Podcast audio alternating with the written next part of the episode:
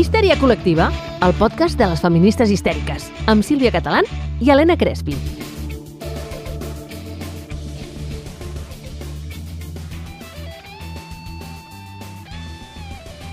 Hola, Crespi!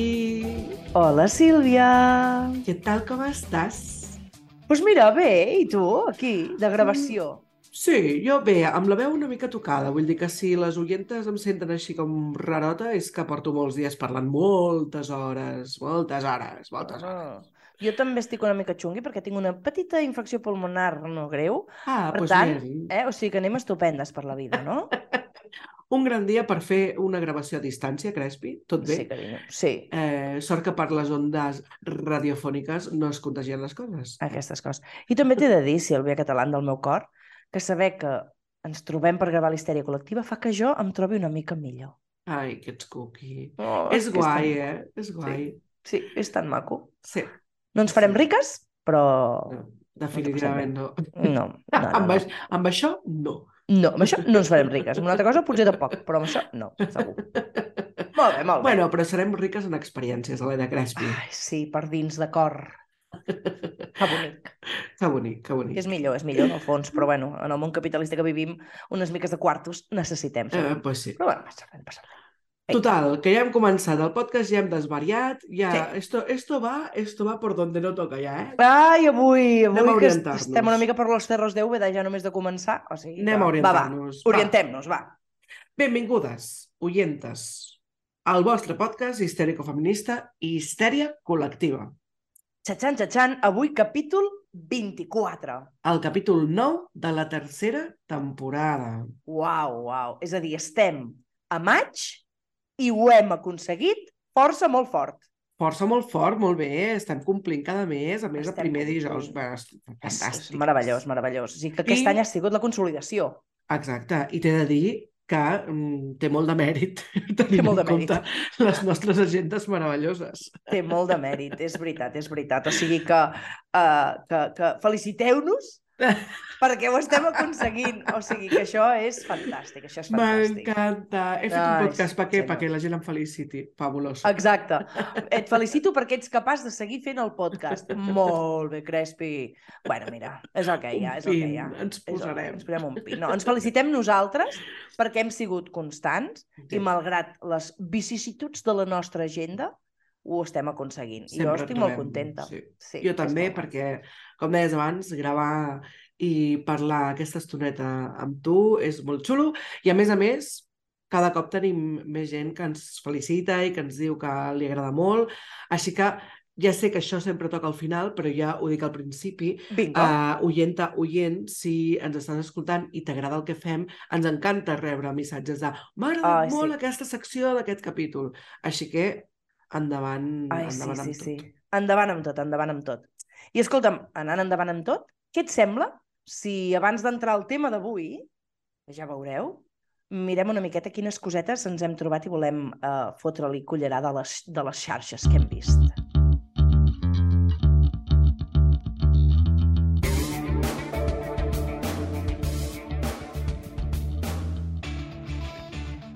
Doncs, Crespi, evidentíssimament, si parlem de xarxes i de l'últim mes eh, eh, ha sigut un mes intensito a xarxes, jo vull destacar, mira, unes imatges que de debò, és que, és que que asco, és que todo mal. O sigui, mira, jo tinc un problema gros amb xarxes, bueno, amb xarxes i amb la vida, i és que les imatges se'm queden com molt clavades a la retina, i veure la imatge que no repetiré i que no mm, descriuré perquè em sembla fastigosíssima, del desgraciat del Dalai Lama, em va posar els pèls de punta a nivells... He de dir que quan ja vaig llegir de què anava la cosa i vaig veure les imatges, no vaig voler veure... O sigui, jo no he vist l'apropament, no he vist l'acció en concret, no he tingut prou amb llegir-la per repetir-la a la meva ment. Um, bueno, s'ha dit moltes coses del Dalai Lama i d'aquesta... Bueno, d'aquest Sí. assetjament, abús sexual en públic, si es fa això en públic, què no farà en privat aquest senyor i tota la resta d'elits mm, fastigoses i eh, desgraciadíssimes de gent que es vincula amb canalla? Uh, no ho sé. Protegim la canalla, expliquem-los i que això és un abús sexual, Exacte. que això no ha de passar, que per molt que admirem a una persona, aquesta persona pot ser una mala persona i, per tant, quan una persona és una mala persona, l'hem de deixar d'admirar automàticament. No, valen excuses. Exacte. No valen excuses. És que m'enfa- m'enfado, eh? M'enfado. Sí, sí. M'enfado. Sí, sí. sí, sí Misteritzo fortet amb això. Perquè és que no pot ser. Clar. És que no pot ser perquè, hòstia, és que això ho has fet davant de càmeres que t'estan gravant.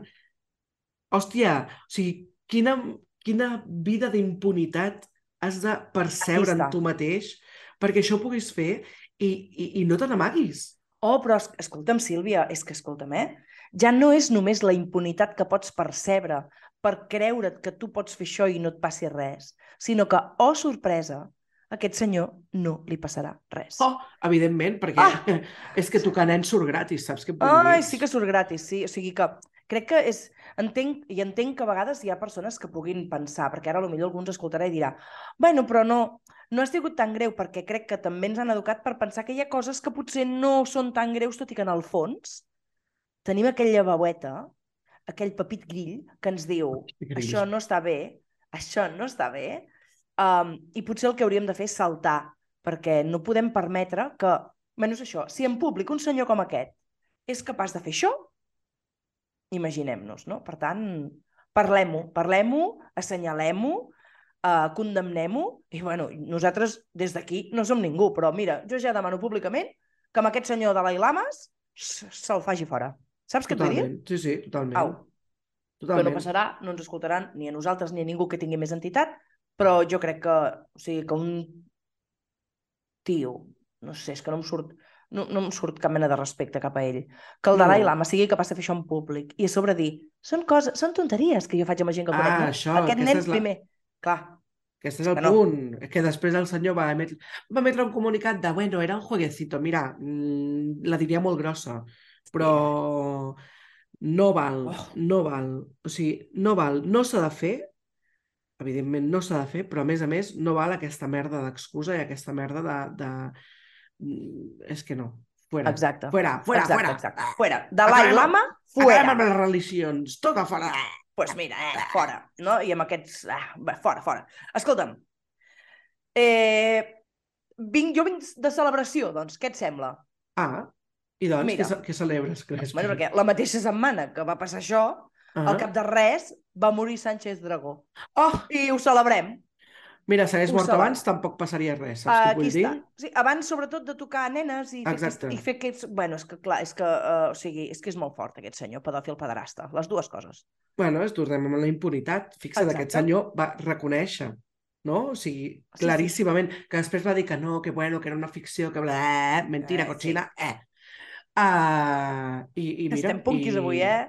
Uh, és que, és que quan em trobo malament estic de més mala llet i suporto menys coses. I com Doncs que avui no mira. em trobo molt bé, uh, segurament l'histerisme serà xatxi avui. Serà eh? xatxi. Sí, sí, sí, sí, prepareu, prepareu les orelles, perquè avui eh, venim aquí amb la cresta enfilada. de, de Sánchez Dragó, quina alegria que t'hagis mort i quina pena que en vida hagis sigut tan desgraciat i ningú t'hagi trencat la cara ni partit les cames. Eh. Exacte. I escolta'm, mira, jo et vinc a explicar un dilema que em va passar uh, arrel d'això. Jo, quan va morir, quan es va fer pública la mort, primer vaig fer, per dins vaig fer un yupi, no? I que pot sonar molt bèstia, però més bèstia era el que feia ell. Exacte. Uh, I llavors vaig esperar reaccions de gent. Vaig pensar, a veure Mhm. qui de les persones que tu tens en el teu cercle d'admiració Uh -huh. uh, fan alguna cosa.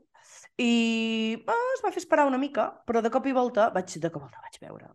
No sé si coneixeu Enrique Bumburi, cantant d'Héroes del Silencio, gran banda dels 80, uh, un senyor que segurament és un imbècil rematat, almenys jo ho he confirmat ara, quan va fer una publicació al Face, a l'Instagram, amb una foto de Sánchez Dragó dient se ha ido un no sé què, no sé quan, i aquí es va quedar, no? Llavors, en aquell moment en el que de cop i volta apareix algú que està venerant un pedòfil pederasta, eh, jo em vaig trobar amb el dilema de què faig. Separo l'obra de l'autor, el segueixo, el deixo de seguir, i finalment vaig decidir deixar-lo de seguir, tot i que no sempre em veig capaç de fer-ho perquè a vegades hi ha senyors, inclús a Catalunya, que, per exemple, um, només parlen de les virtuts del senyor Joan Uller, que també quan es va morir, Sí. doncs mira, unes quantes persones potser van fer un yupi també, um, que a mi em sorprèn, no? que eh, encara a dia d'avui, Uh -huh. a, a veure, eh, et vinc a fer la reflexió. És a dir, puc entendre que puguis tenir una vinculació personal amb algú important i que aquesta persona eh, sigui cometi un delicte, perquè això és un delicte, mm sí. val? i que si tu hi tenies una vinculació emocional molt forta, de manera racional sàpigues que això no està bé, però que de manera emocional et trobis amb un xoc perquè no saps com gestionar això. Mhm. Ok.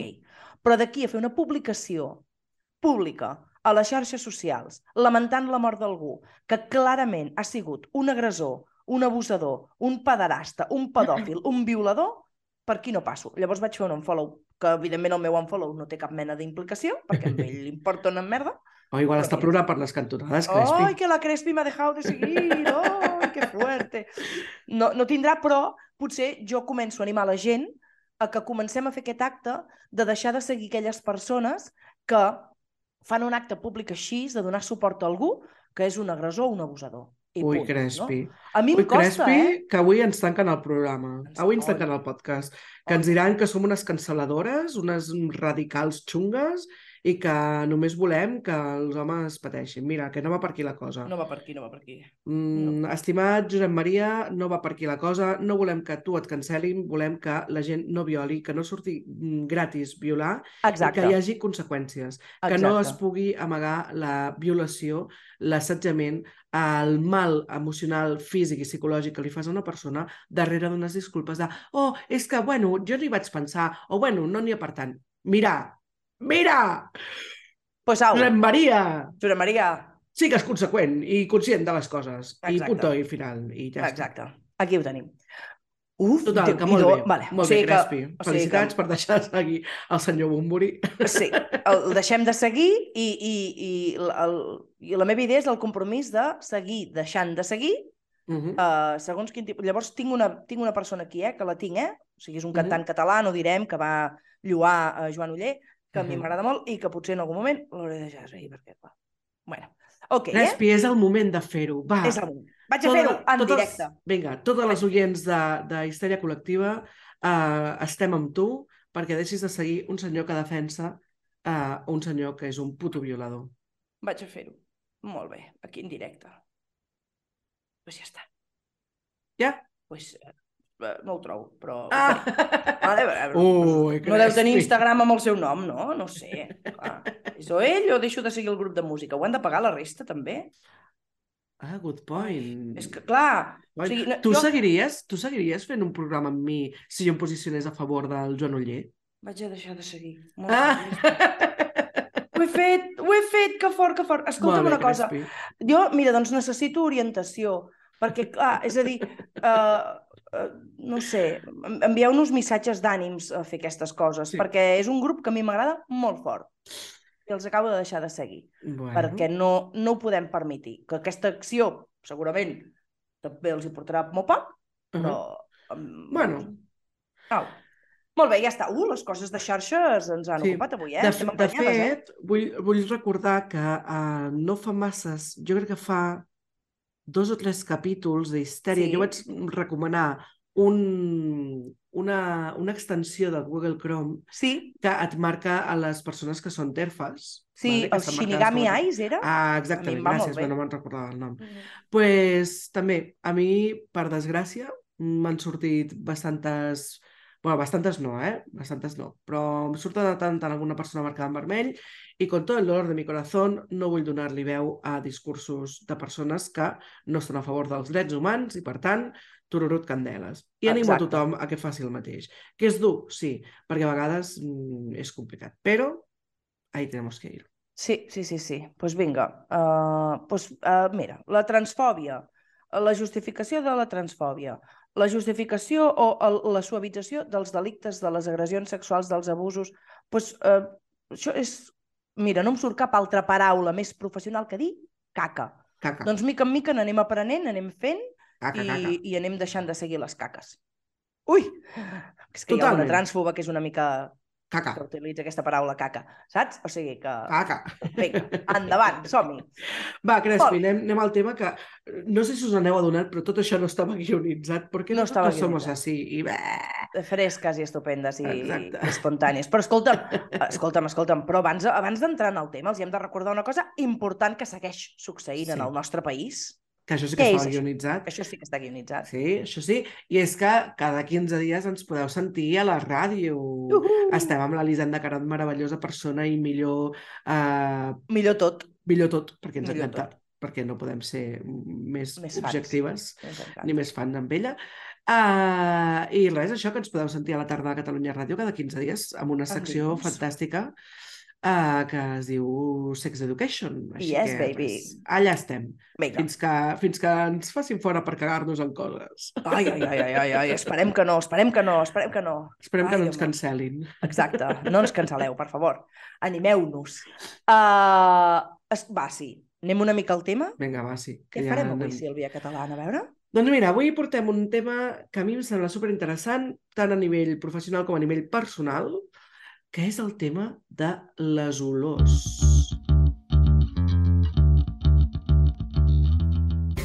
El teu podcast histèrico-feminista. Ai, ai, ai. Clar, és que clar, és que clar. És un tema que algú pot pensar, ui, donarà per un programa, no en donaria per 1.500. Uh, ten tenim una llista de coses a parlar sobre això que intentarem ser una mica escuetes, perquè si no, no acabarem mai, No, no? avui se'ns farà el programa de 4 hores i mitja. I Ai, Déu no pot- meu. I no pot ser, no pot ser. Ai, Antònia. Vale, doncs, Crespi, com que no ens sobren les hores, i hem dit que Sí. les nostres agendes són... i els nostres oients tampoc no els hi sobren, Exacte. anem al tema Anem i I...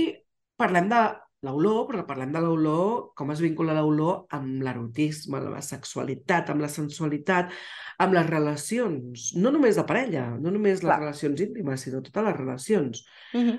No sé si us ve al cap alguna persona en la vostra vida eh, que us hagi ofès la seva olor, per exemple.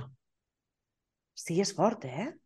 És a dir, estem parlant d'olors, l'olor natural que desprèn el cos en una situació d'higiene estàndard, Exacte. no? Eh, habitual, diguéssim. No, no només per colònies o altres estris que et puguis ficar a sobre, sinó Mhm, que l'olor que genera la persona, en lloc d'apropar-te, t'allunyi. mhm. Jo sí, jo m'he trobat que hi ha persones que he pensat, ui, Mm. tu i jo no, tu i jo no, eh? És que és una de les coses que, jo no sé tu, Crespi, si et passa a consulta, però quan a consulta alguna vegada alguna persona diu és que l'olor de la meva parella no m'agrada, és com, uh... Alarma. I tornem, eh? No és una olor que no m'agradi la colònia que fa servir, que això es pot canviar i punt i final, sinó és l'olor del cos. Al final cadascú tenim una olor pròpia i això és molt xulo, no? A mi Mm. m'agrada m'agrada molt i de fet m'agrada molt ensumar l'olor pròpia de la gent sense artificis, sense tal, perquè trobo que és tinc poques oportunitats de fer-ho perquè és com molt raro, en plan, voy A olerte un ratito. Sílvia, m'acabo d'imaginar, t'acabo d'imaginar allò pel carrer i dient, perdona'm, em deixes ensumar-te una mica? No, I ho és una faria. mica creepy això, eh? No ho faria, però mm, després ja ho explicaré en les confessions, però és veritat que jo tinc un olfacte molt sensible i, i al final a vegades mm, em costa no ensumar la gent. Eh, Clar, clar, clar. No, no, si tens sens- sensibilitat alta amb això, Sí. és fort. Però mira, és veritat, a més, jo penso, quan jo t'abraço a tu, Sílvia, quan ens veiem, fas tan bon olor sempre. Ai, és a dir, que la teva bonic. combinació, més les combinacions que puguis portar extras, fan una molt bona combinació. És Ai, com que molt, mm, molt reconfortant, que Que fort, bonic. eh? Mira, és que és guai perquè, fixa't, és a dir, nosaltres avui potser ho portarem més al terreny del sexe, Mhm. però és que les olors corporals també ens poden despertar certes emocions, certs sentiments cap a les persones amb les que ens vinculem, no? Mhm. O sigui que... Mm, mm, mm. Cap a les persones amb les que treballem, amb les que compartim espai, amb les que estudiem. Per tant, l'olor, en realitat, és un d'aquells sentits que el tenim com molt, molt oblidat, no? Sí. Perquè és com que li donem poca importància a Sí. estar allà, però realment, quan entra en joc, és molt, molt important. Li donem més importància a la vista, no? Allò que veiem, si allò que veiem ens agrada o no, al tacte, no? al gust, però l'olfacte tot sovint no. I realment, eh, amb el tema del, de l'olfacte, independentment de la sensibilitat que puguis tenir o no, espero que no tinguis la meva perquè, perquè ja tal, però bueno, um, depèn de la sensibilitat que puguis tenir, um, és guai entrenar-lo. Uh -huh. I és guai poder mm, despertar no? aquest sentit i deixar-te portar per aquest sentit. Que fort, que fort. És que estic pensant que crec que potser eh, canviaré de confessió, Sílvia, eh? Ah. Ja, ja veuràs, ja veuràs, ja veuràs. És que és molt fort, és molt fort. Um, I escolta'm, si això ho vinculem més com a l'àmbit de la parella o les persones amb les que ens vinculem uh, sexoafectivament, Mm -hmm. clar, eh, sí que és cert, no? jo a vegades explico que, a veure, potser la teva parella acaba d'arribar de fer un entrenament de córrer, per exemple, i bé, tota suada i tota xopa, i potser en aquell moment no et posaràs a ensumar-la, potser aquella olor tant de suor concentrat potser no és el que et pot excitar, o sí, que també, eh? O sigui Sí, sí, que, hi ha gent que sí. sí, sí. Atenció, eh?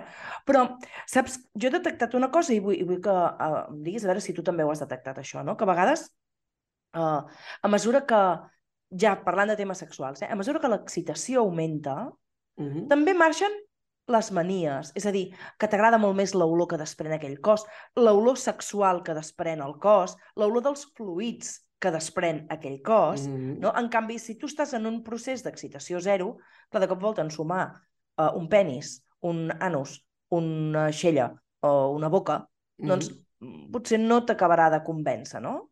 Bueno, és que al final eh, això és una cosa que, que crec que hem de ser tot, totes i tots conscients. El sexe, no? les relacions sexuals compartides, si les mirem des de fora i de forma lògica, de forma externa, són una cotxinada com una casa de pagès. o sigui, què fas? Clar, vull dir, de forma freda, Clar, tu no et posaries a llapar un penis. Clar, De forma freda, tu no posaries a llapar una vulva. clar. De forma freda, tu no ficaries la teva llengua a la boca d'una altra persona. és Cosa que és que una és molt íntima, és, és superíntim un petó amb llengua, eh? Clar. Clar, clar, clar, clar. és veritat. No? És a dir, si, si ho mires de forma freda, i això fa molta gràcia, perquè quan els nens i nenes pregunten no, amb el tema de la sexualitat i els expliques, no, doncs el penis entra a la vagina, és com, ah, quin fàstic! Clar, els fa molt de fàstic perquè realment és una mica contraintuitiu si no Clar, clar, clar. Exacte. No? I amb les olors passa molt això. És a dir, clar, si em poso a ensumar un penis del no-res, és com fastigoset. Però és veritat que mentre augmenta l'excitació, a mida que ens anem excitant, a mida que ens anem posant, és una mica com que, una mica o un molt, com que la nostra part racional es desconnecta i llavors entrem en contacte molt amb la part animal, Oh, no? xatxa. molt amb la part com intuïtiva de fer-ho. I llavors Mhm. et ve de gust llapar, i et ve de gust ensumar, i et ve de gust posar el nas en llocs on de normal no els No. posaries. Clar.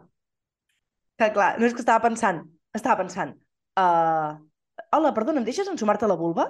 No, és, uh, uh, Bueno. és com, ara així, de cop i volta, amb una vulva, clar, llavors no ens dediquem a ensumar ni a No. llepar qualsevol fan penis, els qualsevol gossets. Això sí. Bueno, ho fan, Els gossos, els animals ho fan, s'ensumen el cul, s'ensumen la vulva, perquè és allà no, on tenen dades de si aquesta, per, si aquesta persona, anava a dir no, si aquest, Aquest gos, animal, sí, sí. aquest animal que tenen al davant és apte o no per, per vincular-s'hi. Vull dir que al final Mhm. és una cosa com molt, molt ancestral, realment, Sí. no? Uh, el que passa que és veritat que, no sé si estàs d'acord amb mi o no, Crespi, però vivim en una societat que ens matxaca molt el tema de les olors, uh, ens diu que el cos ha de fer bona olor, i quan diuen bona olor vol dir olor a desodorant. Artificial, no? Clar. És... Posa't aquesta olor que trauràs a les noies, sabem tots de quina marca parlo. Uh, Ah, posa't, no! posa't aquesta compresa perquè no tinguis tanta olor a la vulva, tots Oh. sabem de quina marca parlo. Que a més Vull a dir- més llavors això encara fa que hi hagi més dificultats. És a dir, clar, és que tot això que ens envenen per que facis bona olor, Mhm. al, en el fons, és contraproduent. És contraproduent, és molt fort, eh? Sí, És sí. molt fort, és molt fort. Clar, o sigui que anem amb aquesta idea de que per fer bona olor no pot ser la pròpia olor natural del cos, no? Exacte, Mm, muy mal. exacte. Eh, eh, això és, és una falta per totes aquestes eh, empreses a les que els hi convé pensar que la nostra olor corporal Clar. no és fantàstica. Clar, de fet, mira, jo que vinc aquesta setmana, i per això estic tan cansada, de fer molts tallers a instituts, escoles i centres i de més, una de les preguntes que més es repeteix amb alumnes tercer, quart d'ESO o batxillerat és... si- és que em fa gràcia. No, no, em fa gràcia perquè, perquè es veuen molts vídeos de, de TikTok i d'Instagram que parlen d'això. És si menjant determinats aliments puc canviar l'olor o el sabor que, fa en, que fan els meus fluids. Sí. I és una preocupació que tenen realment. I jo els dic, bueno, però és que per què vols canviar l'olor? És que el Clar. semen fa gust de semen, la vulva fa gust de vulva, els fluids fan gust de fluids, i cada gust cada serà una mica diferent, però al final, no? Uh, I a més els hi dic, i us ho dic ja a les oientes i oients que esteu escoltant-nos, pots canviar l'olor dels teus fruits? Pots canviar-la. Sí. Ara, allò que diuen, no, menja pinya i canviarà el sabor del semen. Bueno, sí, clar, si només menges pinya durant quatre dies seguits i només menges això, a banda que t'aniràs pixant pels puestos bastant importantment, uh, doncs igual sí que canvia una mica. Però vaja, Però tampoc Per serà un... clar, la persona que està empassant-se o, o tastant allò ha de ser un sommelier del semen. I vamos, que no nos da por ahí la... Clar, jo els hi dic, no, Fort. alumnes, en plan, tu, quan entres en contacte amb el semen, no et poses allà a apreciar els gustos i els aromes, en plan, mm, tiene un aroma ligero a no sé què. No, tio, o sigui, és que La no... llàgrima, la Clar. llàgrima del semen, l'aroma. Si el, li dones volta, llavors aquí remous i notes encara més del... Tu què hi notes? Pressa? Que aquí pinya? Ha menjat pinya aquest, Sílvia, ha menjat pinya. Home, Clar, vull que dir fort. que, que no, no fem això, per tant, al final, eh, preocupar-nos per això només ens porta a, a no gaudir tant del sexe, perquè estem tan preocupades de l'olor que fem, de si m'ensumarà, de si no, de si sí. Eh, relax. Clar. I jo no sé si tu coincideixes amb mi o no, Crespi, però jo crec que les dones, cis, tenim més manies amb les olors que els homes. Oi, que crec que estaré completament d'acord amb això que diu Sílvia Català. I per què creus que és? Bona pregunta. Mira, només si t'hi fixes, si mires el mercat, que està apuntant directament cap a la nostra genitalitat, tenim un reguitzell espectacular de productes per cobrir la nostra olor corporal. Ja parlaves tu de compreses i salves lips uh, d'un sol ús, que en el fons el que fan és uh, posar aquest, aquesta olor extra perquè tu no ensumis a tu, no? que a més a més llavors amb la cel·lulosa d'aquestes compreses i aquests salves lips el que acaben fent és provocar més infeccions, que, el, que els fluids facin una olor més forta. Per tant, deixeu ja, ara, right now, els productes d'un sol ús i aneu, si us plau, als productes de cotó, els reutilitzables, que l'olor corporal també us canviarà, um, sinó que, a més a més, tu te fixes que tota la gamma de productes d'higiene íntima són per les vulves? És a dir, ara han començat Mhm. a sortir algunes coses pels penis, eh? Però són per, perquè també hem vist que hi havia nínxol de mercat aquí. Hombre, Però, però eh, són per les vulves, és a dir, el, mm, no direm marques, però segur que a tothom se li passa alguna marca pel cap d'anuncis, no? Para que te huela bien el lo que tienes entre les piernas. Um, que, que tots són sabons uh, íntims que també fan l'efecte contrari, no? que en lloc de... Potser pots posar una bona olor momentània, però tot Mhm. aquest producte químic el que acaba fent és generar més risc d'infeccions i canviar la teva olor. Per tant, les vulves i els penis només es renten amb aigua. I I punt. punto. I Sí, sí. punto. I hem d'aprendre a... Parlàvem, mira, fa un, fa un parell de capítols parlàvem d'acceptar el nostre cos tal com és, també hem d'acceptar les nostres olors com són. Jo faig olor Helena Crespi Asensio, Mhm. val? i si el, a algú no li agrada l'olor a Helena Crespi Asensio, que no vingui a vincular-se sexualment amb mi. Ahà. I punt. Ja està. Tan fàcil i tan difícil, perquè clar, uh, quan ets eh, jove i estàs en mode adolescent, Mm, clar. uh, això no és tan fàcil. Però, però és ben veritat que um, has dit una cosa que ensumar-nos la nostra pròpia olor. Oh! És que això és una cosa, mira, que qui més qui menys, jo crec que tots hem fet en algun moment, que és tocar-te els genitals i ensumar-te. O tocar-te l'aixella i I ensumar-te. ensumar-te. I a vegades, o, o tocar-te, jo què sé, darrere les orelles i ensumar-te. O tocar-te a dins de la boca i ensumar-te. Sí, sí, és sí. que cada part del nostre cos fa una olor diferent. I aquesta olor ens han ensenyat a rebutjar-la. Ens han ensenyat que és mala olor. I tornem, evidentment, si no et dutxes i no et rentes les dents en quatre dies, doncs segurament fas molta pudor. Però no estem parlant d'això, estem parlant de persones que ens dutxem cada dia Persones netes. clar, que, que tenim una higiene mínima, no? Um, I que i que en realitat, doncs això, no? Vull dir, no, no, no tindríem per què fer pudor, però Exacte. tenim la sensació que en fem de pudor. I moltes vegades no, eh, hi ha aquesta mm, mania contra l'olor pròpia no és com, ah, no, perquè em sentirà l'olor i ara necessito... Fins i tot jo he tingut persones a consulta que això ha arribat fins a l'extrem de no puc vincular-me amb la meva parella de fa anys, eh? no estic parlant d'una nova parella i tal, sense passar per la dutxa abans. Sí, anava a dir, rentar dents, passar per la dutxa, eh, és a dir, treure la teva olor Mm. per poder tenir sexe tranquil·la, sense patir de si la teva vulva farà olor a, a que portes 5 hores desperta, Uh -huh. 10 hores desperta i pol·lulant pel món, no? És fort, això, eh? Sí. Sobretot, I de... sobretot dones, Sílvia? sí. Sí. Sobretot dones, i és el que anava a dir, després els hi preguntes als homes heteros, no?, que es vinculen amb dones, i jo recordo un, una noia consulta que tenia una mica aquest problema, no? Ostres, és que clar, si no estic neta em costa molt tenir relacions, i jo li preguntava, i la teva parella, que era un home, dic, la teva parella li importa això? Diu, no, no, és que quan vinc de fer entrenament ell em demana que no em dutxi. Ell em demana que vol follar amb mi sense dutxar. Diu, i a mi em sembla una guarrada i pensava, bueno, però és que que guai, no? O sigui, em, em costa pensar en una cosa com més autèntica, que no dic que a tothom li hagi d'agradar, eh? Exacte. Però em costa pensar en una cosa com més autèntica i més de desig cap a tu mateixa, que és com, quan sues m'agrada la teva olor, Exacte. saps? I és com, uau, quina meravella, no? Que guai, que, que autèntic i que natural. M'encanta, és que m'encanta, clar, és que, és que clar, jo ara estic posant, jo m'estic posant guenya només de pensar-hi. Ah.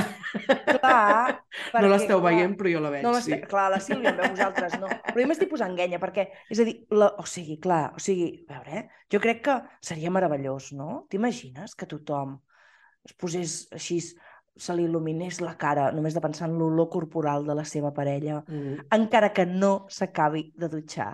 Mm. Oh, per favor! Clar, és que a mi això em passa llavors. M'encanta, molt que és fort, molt fort. una meravella. Ui, ja comencem a confessar coses abans? Sí, Ui. com sempre, Crespo. Com Però, si és sempre. que, però si és que al final fem aquí un max mix de secciones. Ai, ai, ai, ai, quina meravella, quina meravella. Importantíssim. Escolta'm una cosa, llavors sí que Digue'm. potser, jo, jo potser posaria com un crit d'alarma, de dir, escolta'm, si la teva, l'olor corporal de la teva parella, sigui del cos, de l'aixella, del penis, de la vulva, del cul, el que vulguis, no t'agrada en condicions d'higiene normals, potser t'has de plantejar, primer, si, si, si ets una persona que s'ha excitat suficient com perquè activi aquesta part com més uh, més um, salvatge no? de uh -huh. la sexualitat. Jo quan dic salvatge no vull dir que t'empotrin ni que te penetrin, eh? sinó aquest mm, deixar que les olors se't Deixar-te portar, Oh, sí, sí. deixar-te portar, aquí està, no? Per tant, potser hem de treballar temes d'excitació aquí, eh? O sigui, Mm. alarma, alarma, t'excites prou? T'excita prou el que fas amb la parella? Mm. crees un joc que realment et pugui portar a aquest punt com perquè les olors facin el seu efecte, que és el d'excitar-te encara més? Xan, Mhm. xan, xan. Ho deixem aquí, eh? A veure... Ho deixem aquí, però deixa'm afegir un altre cop, un cop més, per si de cas després se'ns Afegeix. malinterpreta, que aquí no estem dient que ens ha... tot ens hagi d'agradar a totes. No, no, no. no Vull dir, que és molt lícit que tu diguis a mi no m'agrada fer sexe oral i ja està, cap problema. Exacte, exacte. Vale? No estem dient això. Simplement que si tu t'avalues a tu mateixa, no és possible, i això li passa a molta gent, és que al principi de la relació sí que em venia de gust fer-li sexe oral, però ara ja no. bueno, doncs igual és que ara ja no t'excita tant, o és que no us excita de la mateixa manera, o és que no en tens ganes perquè el que sigui, o és que... Vete tu a saber, hem d'avaluar. Clar, clar, clar, clar. Superimportant.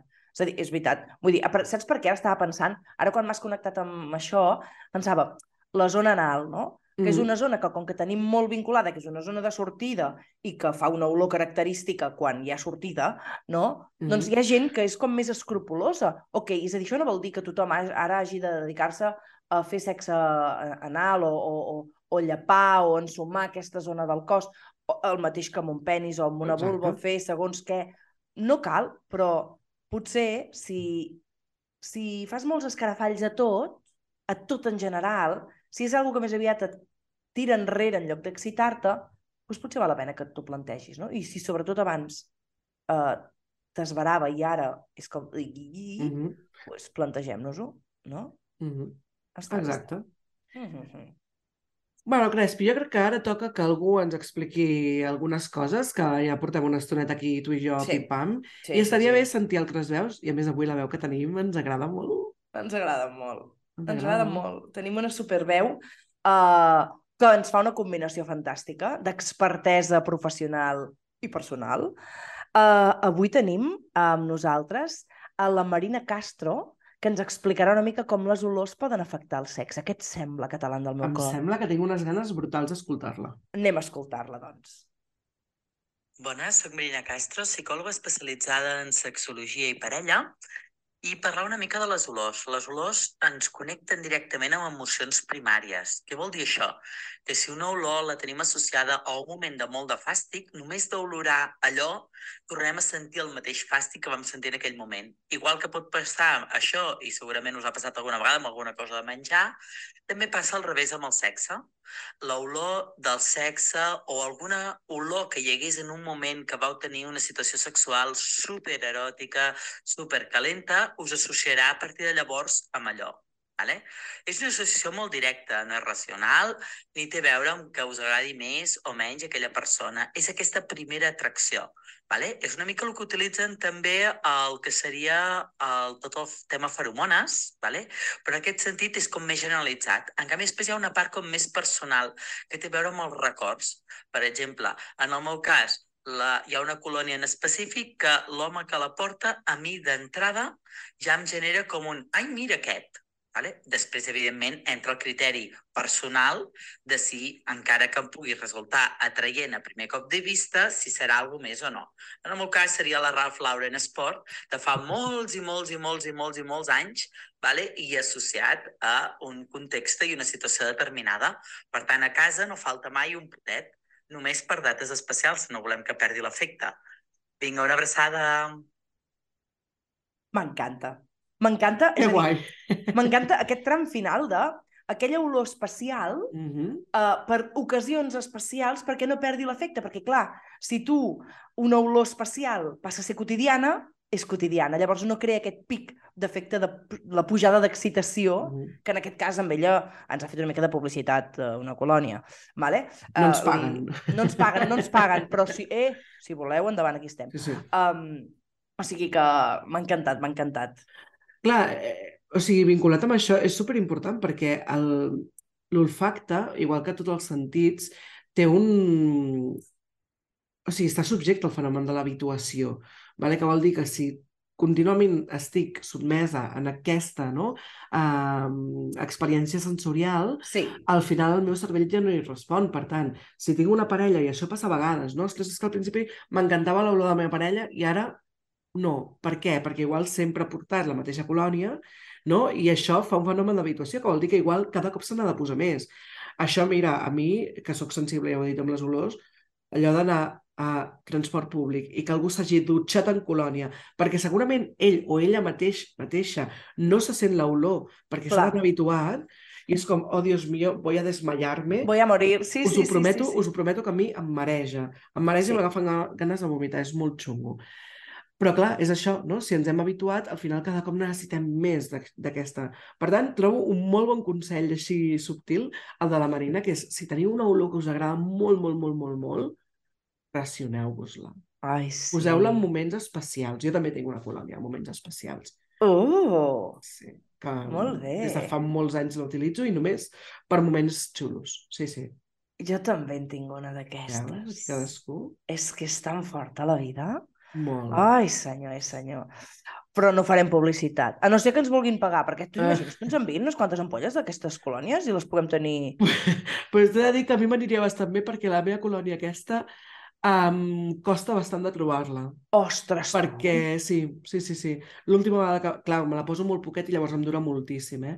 Però l'última vegada que la vaig voler comprar eh, vaig haver de remenar eh, bastant cielo i tierra, eh? Així que Bueno, bueno. Ja veurem eh, la següent vegada. Sí. A veure, a veure, si veiem que et costa molt, un dia fem una crida a veure si ens n'envien, eh? Exacte, Que en tinguis, que tinguis subministració d'aquesta colònia, que no falti en moments especials. Um, la Marina, a més a més, ens ha comentat el tema de les feromones, no? És a dir, que les Mhm. feromones formen part d'aquesta part potser més primària, que és Mhm. algo que tu no pots controlar. És a dir, aquesta idea de que hi ha olors que et criden i d'altres que no et criden, és algo que no podem controlar i llavors hi ha l'altre, no? El, el record, allò que associem a experiències positives, que potser ens connecta, Uh -huh. uh, i llavors els gustos personals, no? És a dir, que potser a mi si em porten la colònia de la Marina, aquesta que deia, que no falta casa seu, potser a mi no crea cap efecte. Exacte. En canvi, Com molt altra- pots pensar, ostres, doncs sí, fa bona és olor, una... i Sí, ja. Però no m'encén los fuegos de l'infierno, Mm. que és el que li passa a ella amb aquesta colònia. Txan, txan, txan, txan. Clar, però és molt xulo aquest concepte, no?, d'aquesta associació d'olors a experiències emocionals, perquè l'olfacte Mm. uh, realment, no?, um, ens connecta moltíssim amb experiències emocionals viscudes anteriorment. A vegades t'arriba una olor i de sobte, no?, se t'obre com, uau, hòstia, això em connecta moltíssim amb una persona en concret, o amb una experiència en concret, o amb una situació, no? I jo recordo que quan, quan el, el meu primer no, noviet, el meu primer nòvio que vaig tenir, amb qui ens liàvem i aquestes coses, feia una olor molt determinada. Portava, aquest sí que portava una colònia, un desodorant segurament, i durant molts anys, cada cop que algú portava aquesta olor era com... Jo ja em posava a to, en plan, uau, què passa? I aquell noi ja m'havia deixat d'agradar feia molt de temps perquè va ser però no passa nada. Mm.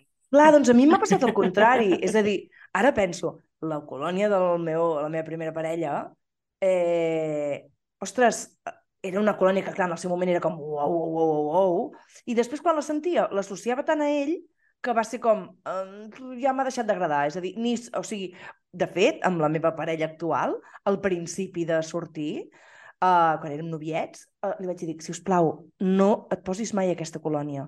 Perquè llavors a mi em venia el record de l'altre, és a dir, que important el També, record, no? També. Uh, que fort, que Sí, fort, sí. que fort a la vida. Mm -hmm. Sí, sí.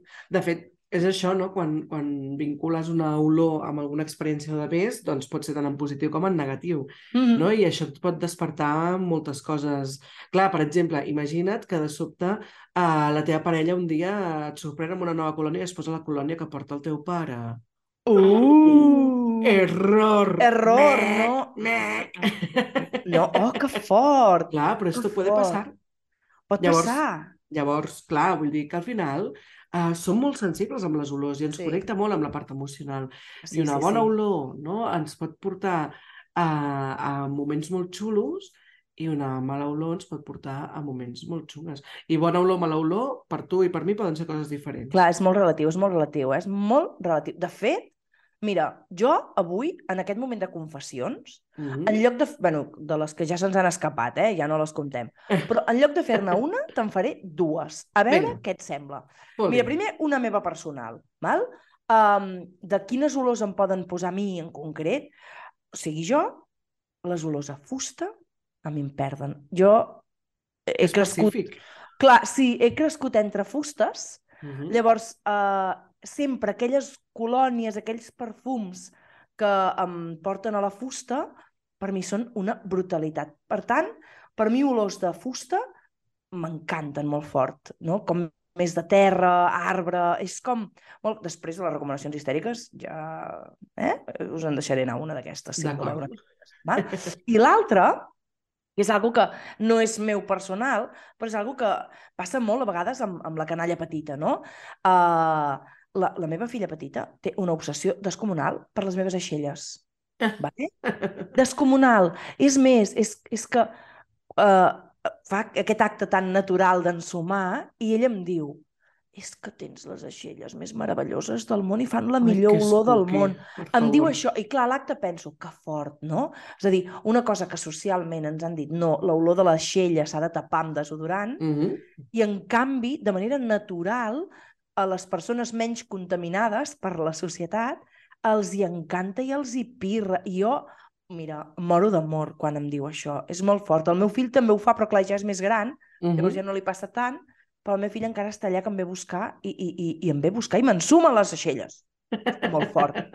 És molt fort, és molt fort. És, molt fort. És meravellós. És que realment és això, és molt animal, no? És l'olor de... És molt és animal. l'olor autèntica de la mama. Clar, és no? que som I és- mamífers, clar, és, el clar, que, és- és el que té. És l'olor que han sumat sempre i és Clar. la que segurament la teletransporta a, a, a moments que ella no recorda de manera conscient, no? O sigui que No, molt xulo, clar, tota, tota, m'encanta. la, no, tota aquesta experiència de proximitat i tal, Sí. és molt bonic, molt Sí, maco. sí, sí, és molt xulo, a mi m'encanta. Molt guai. Doncs pues mira, ara que has dit això dels fills, um, la meva confessió histèrica d'avui, Oh! ja, ho, ja ho he anat dient, però és que sóc hipersensible amb les olors. Sí. Molt sensible fins al punt que això a vegades em suposa un problema, perquè depèn de com mm, és problemàtic. Uh, a casa és una cosa bastant, bastant, bastant familiar, vale? és una cosa bastant genètica, pel que sembla, perquè el meu fill també ho és, molt sensible, i el meu fill des de molt petit fa una cosa que em fa molt de riure, que és a ell li agraden molt, pocs els, molt poc els petons, no li agrada fer petons, sempre ho ha dit des de molt petitet, però li encanta ensumar. I a vegades es posa al meu costat i m'agafa el braç i m'ensuma. I fa, no sé si se sent això, però fa el, com un gosset petit que t'ensuma. I és com, és el seu moment no, de, de comunicar uh, carinyo i a més a més fa molt riure perquè a vegades diu mamà, que t'has posat una colònia diferent o mamà, que aquest jersei està brut o mamà, que aquest Ah. jersei està acabat... O sigui, és molt, molt sensible realment. Que és molt guai. sensible i és molt xulo això. Però us dic que a mi és veritat que és una cosa que que m'ha portat uh, problemes perquè... Mm, o sigui, problemes. Sí, problemes. Perquè al final és una situació al ser tan- tan sensible que, que molesta moltes olors. Clar. I això, no?, en un transport públic i sentir determinades olors. O recordo, per exemple, quan anava a la universitat, tenia una amiga, i era amiga meva, eh?, i tal, però portava una colònia que és que m'ofegava. M'ofegava, però, però m'ofegava a nivell que em marejava i que em venien ganes de vomitar. Llavors, Uau. sempre els hi deia a les meves altres amigues en plan, per favor, ajudeu-me a no seure al seu costat. O sigui, poseu-vos entre... Perquè, i no Que era que no em fort. caigués bé, vull dir, és que mm, formava part del meu cercle. Però era, uf, una cosa... Clar. I clar, no, no podia compartir espais amb ella. Clar. Després sortíem a la discoteca i ja està, i quan estàs allà doncs, queda dissimulat. Però espais tancats em costava moltíssim. I a més és una olor, per això us dic, eh, de la meva sensibilitat, però això ja és, jo crec que està patològic, uh, és una olor que de tant en tant em ve al nas. En plan, i... i, i oh, uh, uh, uh, Ah, mal, que fort. mal. Que fort, que fort. Clar, a més a més, eh, pensa que cada perfum també s'enganxa a la pell d'una manera diferent, és a dir, que, Mhm. que, que sí. la combinació també hauria ser com explosiva, no? Que l'olor en si ja era, però a més a més, Mm. ostres, Sí, sí, sí. ah, que complicat, que Sí. complicat això de les olors. Ai. Doncs sí, sí, realment uh, és tot un món i jo Sentim-me. recomano des d'aquí que, escolta'm, que exploris el teu món olfactiu, estimada oyenta, um, que, que et donis oportunitat per ensumar. És que és xulo i, i, per, no? I per tenir aquesta part de, mm, de connexió, per deixar-te Mm. portar per les olors, per aturar-te. Saps què podem proposar? Podem proposar dues coses ara mateix. Una, que posis pausa ara mateix a aquest podcast, no gaire estona, eh? Torna a posar play d'aquí poc, i ensuma't, ensuma't a tu, ensuma't a tu, no? Aquest t'agrada la teva pròpia olor? Mhm. I l'altre és que si estàs compartint sexoafectivitat amb algú, alguns, algunis, val? Que també, que ensumis aquestes persones, per favor. Ensumem-nos una mica. Oh, Mhm. que xatxi, no? Mira, de fet vaig a fer una, una confessió així, Va, va, ara, va, va, ara va. que has dit això. O sigui, um, quan, quan estàvem parella al principi, que estàvem en una relació a distància, ens deixàvem una samarreta l'una a l'altra per poder-la ensumar i Ensumar. tenir-la a casa. Clar. I això és una cosa superxula, et connecta moltíssim a nivell Oi, emocional. sí. sí, sí, sí, sí, sí. Ara igual em renyen, eh, per haver posat aquesta confessió, però bueno, no passa nada, tot bé. No, per... Mira, doncs ja posats a fer, jo en alguns moments, en els, tenint la meva parella, en què pel que fos per feina, doncs un o altre havíem de marxar a, a dormir fora, jo, per exemple, quan em quedava a casa agafava el pijama i dormia ensumant el pijama. Ai, és tan... És que és guai, és guai. Ai, ensumeu, ensumeu, ensumeu. Ai, per favor. Per... A més a més, saps què, Sílvia? En un món on ens ataquen amb el físic per totes bandes, on ens venen colònies i perfums per sobre de les nostres possibilitats, Totalment. on ens convencen que els nostres genitals, les vulves sobretot, fan pudor i cal perfumar-les, quina meravella seria tornar aquestes feromones naturals a que ens deixéssim guiar per les olors i que ens ensuméssim una mica més, no? Totalment, Crespi. És que mm, tornar a fer cas al nostre instint animal i si m'agrada l'olor, és que, o sigui, a més a més, a- ens dona molta informació. Si m'agrada Sí. l'olor, segurament és un lloc segur. I si no m'agrada l'olor, per alguna cosa serà. Fem-li cas també a l'instint. bueno, a vegades tan fàcil i tan difícil, eh, que això de Ai, l'instint... sí. Ai, sí, ai, sí. És difícil, estimada Sílvia, perquè tenim tantes coses al cap no? I a vegades tot això també ens ho fa com molt més complicat, no? Mm. Doncs sí, Crespi. En fi, Sílvia, que potser toca que Mm -hmm. acabem això i anem a conèixer, com cada capítol, la nostra histèrica històrica del mes. Histeritza't. Aquí ets lliure de fer-ho. Histèria col·lectiva. El teu podcast histèrico-feminista. Avui parlem, a més a més, d'una histèrica històrica que té molt a veure amb el món de les olors. Mm -hmm. Una dona amb una vida molt complexa, dificilota, però que es va convertir en un referent de dona important i poderosa. És que, Crespi, si pensem en perfums, Mm -mm. qui ens ve al cap és Coco Chanel. Coco Chanel. Bé, potser la jovenalla igual no tant, perquè em sembla que això del Chanel número 5, no? És com una mica de colònia de senyores. Però segurament el, som, el nom no els hi resulta massa, massa extern. Desconegut, no? Sí, Mm. exacte. Sí, sí, avui parlem de Coco Chanel i per si algú no la té ubicada, doncs ja l'acabarà d'ubicar, no? Avui em toca a mi explicar-vos coses, Sílvia. Què et sembla si comencem, doncs? Doncs em sembla meravellós. Explica'm coses, Crespi. Tinc ganes de conèixer més a la Coco Chanel. Ai, anem a conèixer Coco Chanel. Doncs mira, Coco Chanel és l'única dissenyadora de moda que figura, atenció, a la llista de les 100 persones més influents del segle XX de la revista Time. Carambes. Que fort, eh? Molt fort.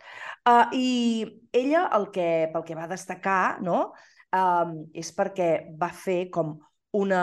Uh... Ai, espera't, espera't, eh, que jo estic així una mica així encallada, eh?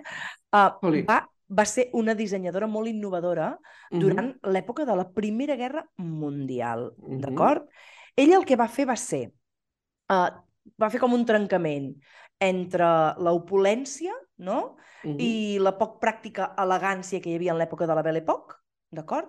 I va crear com una línia de roba que era informal, senzilla i còmoda, cosa que això moltes vegades en el gènere femení és complicat perquè sempre ens fan anar guarnides d'una manera molt espectacular, Doncs d'acord? sí, sí, sí. Sí. Cal, cal, cal agrair-li, doncs. Cal agrair-li que, que lo informal també pugui ser elegant, no? A veure, anem a situar-nos, val? Coco Chanel es deia Gabrielle Chanel i va néixer en un hospital públic no? uh, de Saumur um, que gestionaven unes monges, les germanes de la Providència, val? Um, i aquest hospital estava a prop de casa seu. La seva mare, la Eugène Jean de Vol... Ai, hauria d'haver utilitzat la meva amiga que ens, ens explica aquests noms, eh? No passa res, ja ho farem. Clar, ella era, la mare era camperola, d'acord? I el seu pare eh, venia d'una família no? que provenien d'unes muntanyes, no? de Cevenas, no sé com es pronuncia bé, no? i era venedor ambulant i anava recorrent els mercats del país. Per tant, l'origen de Coco Chanel era un, un origen molt eh, humil. No?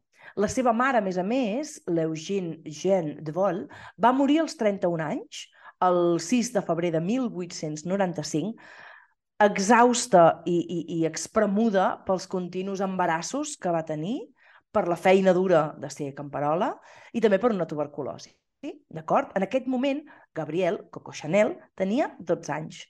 No? I llavors el seu pare el que va fer va ser confiar els seus dos fills mascles a l'assistència pública, que el que va fer va ser col·locar-los en unes granges, mentre que les seves tres filles van ser acollides en un orfenat de- d'un monestir, d'acord? Eh, gestionat per la congregació del Sant Cor de Maria. No? I allà, Perquè Va. fixa que diferent hagués estat Molt. si hagués mort l'home, eh? Que clar, clar, segurament clar, aquesta senyora hagués tirat endavant amb tota la canalla. Però Aquestes és- cinc no, no criatures. podia. Mhm.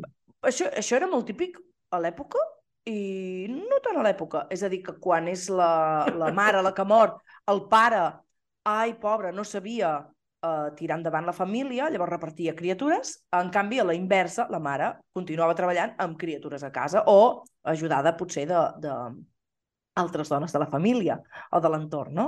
Clar, i més fixa't quina diferència, no? Amb els nens els envia amb unes granges, a les nenes les envia amb una congregació d'hermanes, no? I allà van rebre una estricta disciplina i allà va ser on van aprendre a cosir, a brodar mà i a planxar, d'acord? O sigui que eh, aquí, eh, en el fons, això potser la va empènyer, no?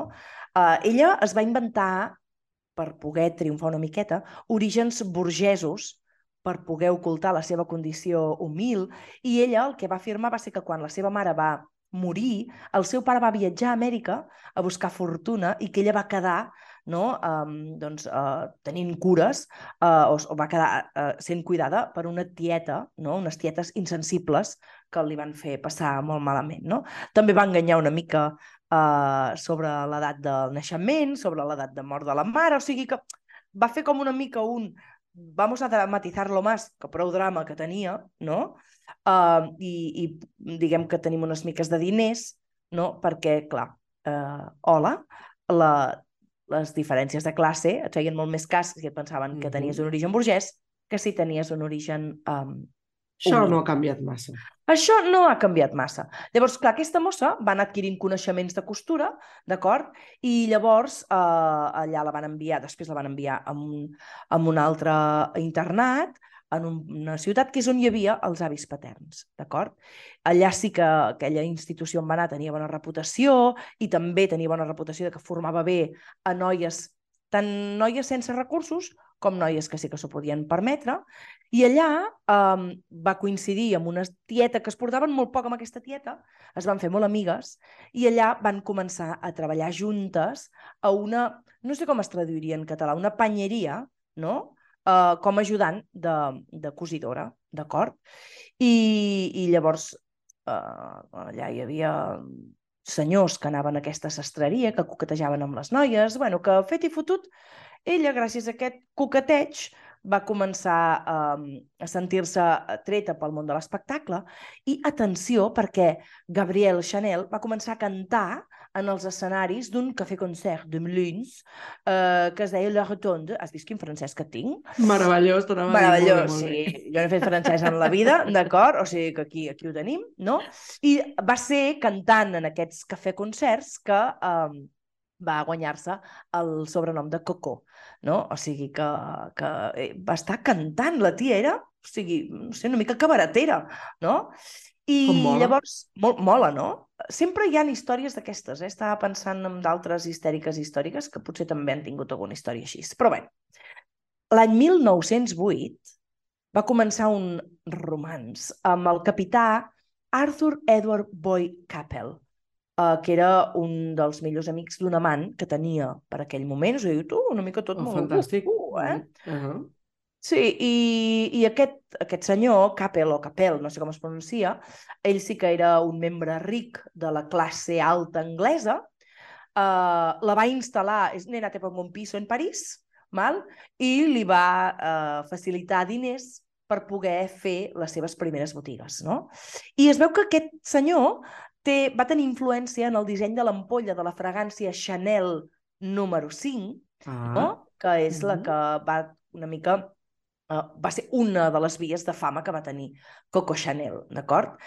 Llavors, uh, bueno, la parella va tenir diverses històries uh, uh, i, i, i tot i que s'ho van deixar al cap d'un temps, crec que van estar uns 9 anys, um, ell es va casar amb una altra senyora, però va semblar que se'n- seguien el seu, els seus amorius, mal? Uh, I aquest senyor es va morir en un accident automobilístic a finals de l'any 1919. D'acord? Això va ser uh, un, algo molt devastador per Coco Chanel i va ser aquí quan ella, um, com vençuda pel dolor, va començar a dissenyar peces de roba, um, petites peces de roba negres en senyal de dol, d'acord? I va ser quan llavors va crear uh, aquell vestit típic, aquell petit vestit negre amb el que ens imaginem a Coco Chanel, no? Um, que la va identificar molt i, i, i aquest, aquest, aquesta peça de roba no? es va presentar l'any 1926 i la revista Vogue, Vogue va ser uh, la que va dir que aquesta seria la peça de roba que tothom utilitzaria, no? com aquest vestit elegant, no? uh, que només va fer en color negre, d'acord? O sigui que no... És que el negre queda bé tothom, Crespi. Estava fet per mi aquest vestit. Ah. Estava fet per mi aquest vestit. O sigui que, fixa't, tenim a Coco Chanel, que va ser la creadora de la fragància Chanel número 5, va ser la creadora d'aquest vestit típic i tòpic, no? I no sé si ho sabies, això, Aviam. però a veure, ara potser m'equivoco, eh? però Marilyn Monroe deia que Ahà. dormia només amb unes gotetes de Chanel número 5. Sense roba, i només Chanel número 5, no?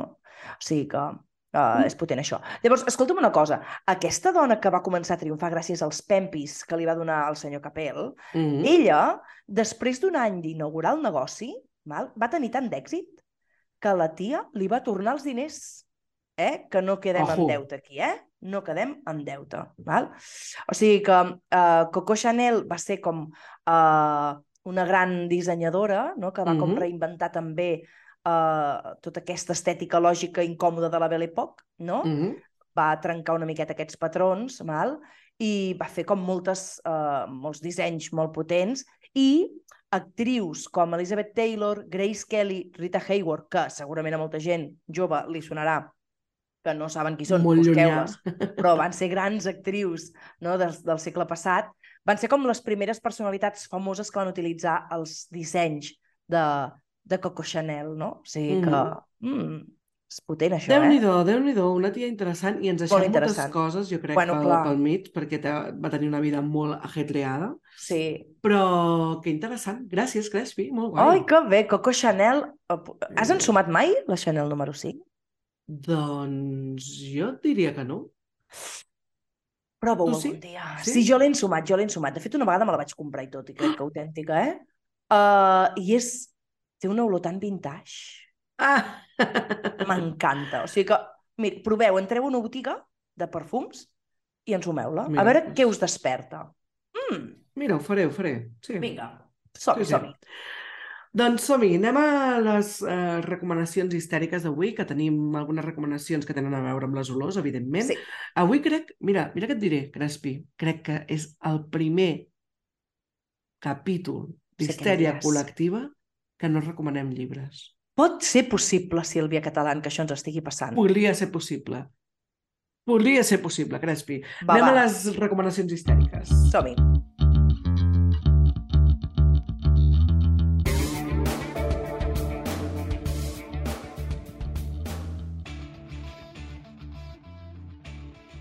Doncs jo us vull recomanar, si parlem d'olors i de sexe, a mi el que em ve al cap recomanar-vos és, evidentíssimament, els olis de massatge, els productes de cosmètica eròtica que tenen la marca Nuei. Si no els coneixeu, ja esteu trigant en conèixer trigant, perquè, eh? de debò, mm, jo crec que tant la Crespi com jo som unes enamorades d'aquesta marca. Molt. Val a dir que no ens patrocinen, no ens promocionen, no ens han donat mm, diners perquè ho parlem, ho No. recomanem perquè realment, eh, bueno, jo almenys són els que sempre recomano a consulta, tant a nivell de qualitat de, de lubricació i de més, com per olors. Tenen Sí. unes olors tan xules. Els lubricants tenen olors de xutxes. Hi ha un de Oh! piruleta, hi ha un de nube, hi ha el de El de poma. xiclet. El de el poma, de a mi poma és molt m'encanta, bo. m'encanta. Oh, A mi és que m'agraden més les olors àcides. Clar. Les olors molt dolces me'n me'n bafen una mica, però les olors àcides em flipen. El- L'oli de massatge de Coca-Cola em torna loqui És totalment. I el de fort. síndria, El de síndria. Jo és aquest el que t'anava a dir. A mi em roba el cor el de síndria. El de síndria. Escolta'm, perquè a més, és que som molt, molt fans de Nuei. Uh, jo crec que les persones que ens coneixen ho saben perquè sempre recomanem Nuei. mm, Um, perquè més, és que, i els olis de massatge calents en concret, són Exacte. una meravella Mhm. descomunal del planeta. sí, sí, sí, I, sí, sí. i, i clar, potser aqu- les olors que creen t'ajuden a connectar encara més amb l'erotisme, no? O sigui que Mhm. proveu-los, perquè a més amb els olis calents ja no només juguem amb les olors, sinó també amb les temperatures, i és I és descomunal. xatxi, Ens encanta. Molt xatxi. Mhm. Molt fan. Vinga, doncs jo vinc amb una altra recomanació histèrica que té a veure amb les olors. Jo abans us he dit que a mi m'agraden molt les olors de fusta, terra, arbre... Mira, no sé si coneixeu a la Judit Serra. La Judit Serra és experta en olis uh, i olors i jo us ensenyo aquí el que tinc que sempre m'acompanya, que és el terra de Judit Serra Sinèrgies. La Judit tampoc ens patrocina, val? Uh, però som companyes... Uh, ella sempre porta olis a sobre, els comparteix. Uh, jo quan els vaig ensumar em vaig enamorar perdudament i té diferents uh, fragàncies, inclús fa fragàncies, fa olis amb olors a mida, val? però en té uns quants que, que són meravellosos i jo en concret us recomano el terra perquè a mi em torna boja. Jo ensumo això, jo obro això, ensumo això i el meu cervell li fan xiribites. Mira, vaig a fer-ho, Sílvia. O em sap greu que tu no puguis estar aquí ara. Ah, ja, ja em convidaràs un dia al Et taller. convidaré i- que ensumis això, perquè a mi, el meu cervell, xirivites, xirivites. O sigui que, Judit Sinergies. Super. Doncs amb això jo crec que ho tenim. Oh, que fort, ja ho tenim. No hem recomanat cap llibre, hem recomanat Mm. olors i ja ho tenim. Fantàstic. Ja ho tenim. Doncs ens acomiadem, no? Ens acomiadem ja i esperem, com sempre, que us hagi agradat aquest nou capítol.